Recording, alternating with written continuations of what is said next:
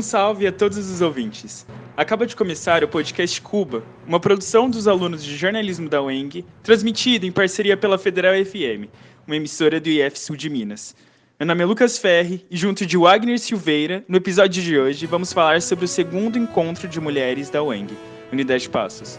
Um evento produzido pelo Grupo de Estudos Feministas, o GEF. Qual é a luta histórica das mulheres e onde elas chegaram? O segundo encontro de mulheres da UENG, Unidade de Passos, produzidos pelo GEF, Grupo de Estudos Feministas da própria universidade, ocorreu nos dias 29, 30 e 31 de outubro e trouxe como tema a luta da mulher brasileira. O evento contou com diversas palestras e rodas de conversa que abordaram a presença da mulher na política, economia e ciência, além de oficinas recreativas e uma mesa redonda que promoveu a discussão sobre a luta das mulheres em Passos. Stephanie Dias, aluna do quarto período de jornalismo, organizadora e participante do evento, nos contou um pouco sobre a sua experiência com o projeto. Bom, o GEF ele é um projeto de extensão, né? Que da Duda Sanção, que a gente vai estar dando continuidade agora. E esse evento a gente já vem planejando ele desde o começo do ano. A gente trouxe outras atividades no grupo e veio planejando esse evento. E conseguir realmente produzir ele, tirar ele do papel, é algo sensacional, é algo muito gratificante. Principalmente para quem está trabalhando né, nesse evento há um ano. E a gente trouxe palestras, oficinas, falando sobre a sexualidade feminina, sobre a emancipação da mulher na educação, Falamos sobre as diversas violências que a mulher sofre, né, com diversas diversas pessoas, mesas, né, para para trazer um conteúdo diferente, né, uma coisa nova e para realmente unir mulheres, para a gente ter esse esse contato, essa proximidade. E foi algo muito bacana, né? O evento teve três dias, infelizmente se encerrou, mas foi, foi sensacional. Assim, a gente conseguiu trazer tudo que a gente queria e foi assim muito melhor do que eu esperado. Só tenho certeza. O público aderiu muito bem e o retorno que deram pra gente também foi sensacional. Isso é o mais gratificante, isso é o mais legal, sabe? E bom, é isso.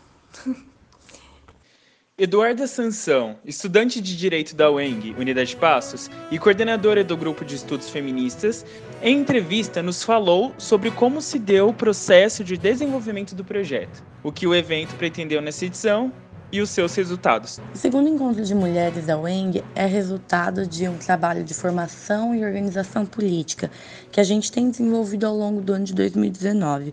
A partir de diversos debates teóricos, nós conseguimos produzir uma ação prática para levar para a comunidade acadêmica e para a comunidade externa um pouco das reflexões que a gente tem construído internamente.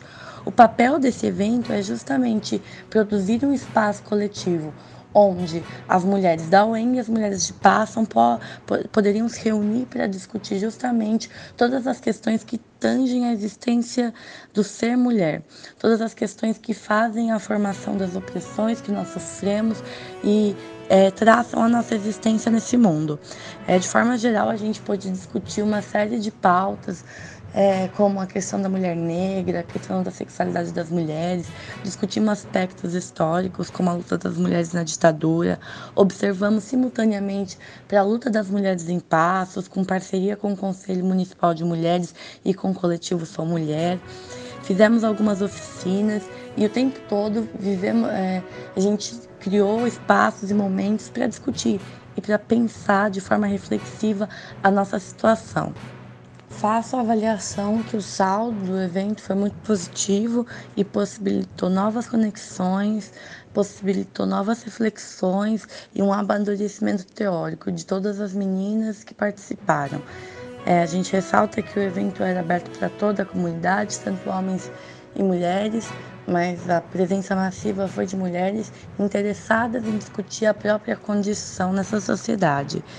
A gente ficou muito feliz com o resultado de forma coletiva e indicamos a construção do terceiro encontro de mulheres da UENG para o ano de 2020. No próximo bloco, teremos a entrevista com a docente da UENG e pós-doutora em Linguística, Rosângela Borges. Fique aí!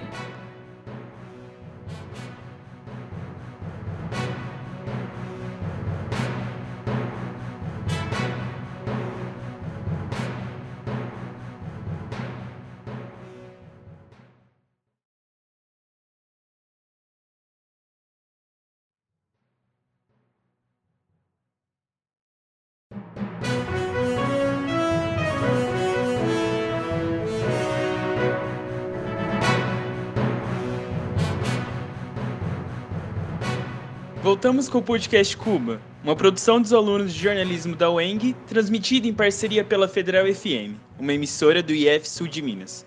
No episódio de hoje, estamos falando sobre o segundo encontro de mulheres da UENG, Unidade Passos. E neste bloco, entrevistamos a docente da UENG e pós-doutora em jornalismo e linguística, Rosângela Borges, que participou da mesa redonda sobre a luta das mulheres durante a ditadura militar juntamente com também docente da UENG, Camila Moura e a graduanda Eduarda Sansão. Rosângela nos contou sobre as mulheres que lutaram na ditadura e seu papel político na época. Então, essas mulheres eram militantes da esquerda revolucionária, a maioria jovens e boa parte eram mulheres, né, que aprendem a lutar contra o terror reacionário é, do governo militar. Então, é esse o papel importante dessas mulheres nesse momento. E tem uma questão, fora a questão mais ampla do social, também tem uma questão muito do papel é, da mulher, né, desse grupo, é, como um empoderamento. Né? Essas mulheres, em determinado momento de suas vidas, elas derrubaram todos os tabus, atingindo o que talvez tenha sido seu momento de maior liberdade. Nós estamos falando em 1964, né? na década de 60. Então, acho que é importante pontuar isso. É, foi nos anos de 1960 e 1970 que as mulheres estavam chegando às universidades de forma massiva, né, pela primeira vez na história. E muitos dos movimentos de resistência à ditadura se desenvolveram, em grande parte, justamente no movimento estudantil. Então, muitas dessas mulheres saíram é, dos movimentos estudantis. As mulheres também tiveram um papel importante nas organizações que já nos anos de 1970 passaram a denunciar as atrocidades cometidas pelo regime militar, né? E então, um desses movimentos que ficou mais conhecido foi o movimento feminino pela anistia.